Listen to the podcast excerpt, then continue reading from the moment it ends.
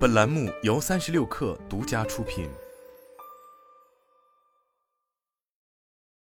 一月十一日，在中国汽研新能源整车电池安全魔鬼训练营测试挑战中，东风旗下猛士科技首款车型猛士九一七顺利通过副坎冲击、前后刮底、飞速跳跃以及整车涉水挑战四项考验。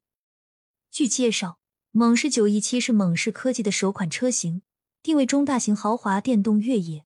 该车型搭载了猛士越野平台 MOR、猛士动力 Mega Power 以及猛士全地形系统 MTS，现已正式上市交付。猛士科技已经与电池供应商宁德时代签署三年战略合作协议。猛士九一七的纯电和增程式四款车型全部装配了宁德时代的三元锂电芯，在后续上市的大型 SUV 猛士九一七车身上也将印有 Carol Inside 字样。这也是首个印有此标识的百万级电动豪车。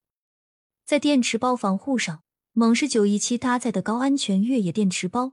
采用了框架式军用防雷蜂窝铝合金承载箱体、双层固定支撑结构、一千八百兆帕一体冲压成型高强度底护板，以及极多层复合材料底盘装甲，可确保碰撞安全。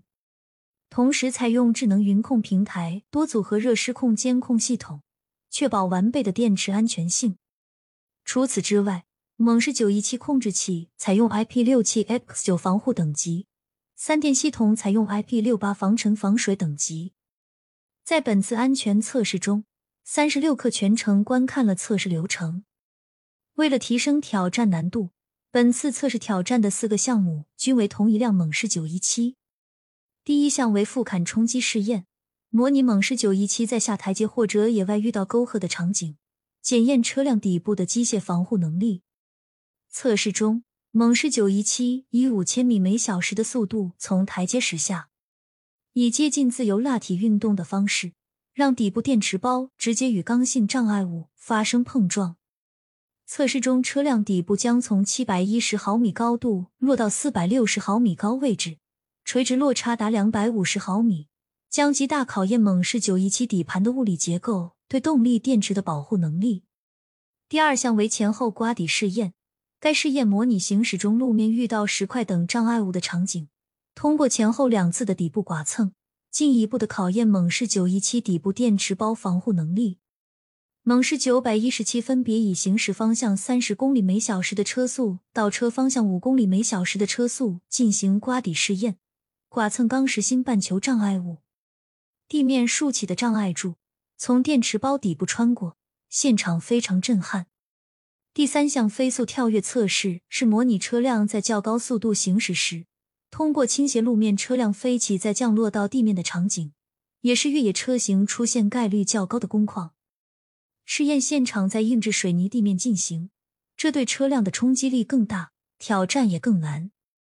面对四米多长、四百六十毫米高的斜坡。猛士917以五十五公里每小时的速度腾空，连续三次进行斜坡飞跳测试挑战，电池包承受了较大的机械冲击，但车身并未出现结构件脱落的情况。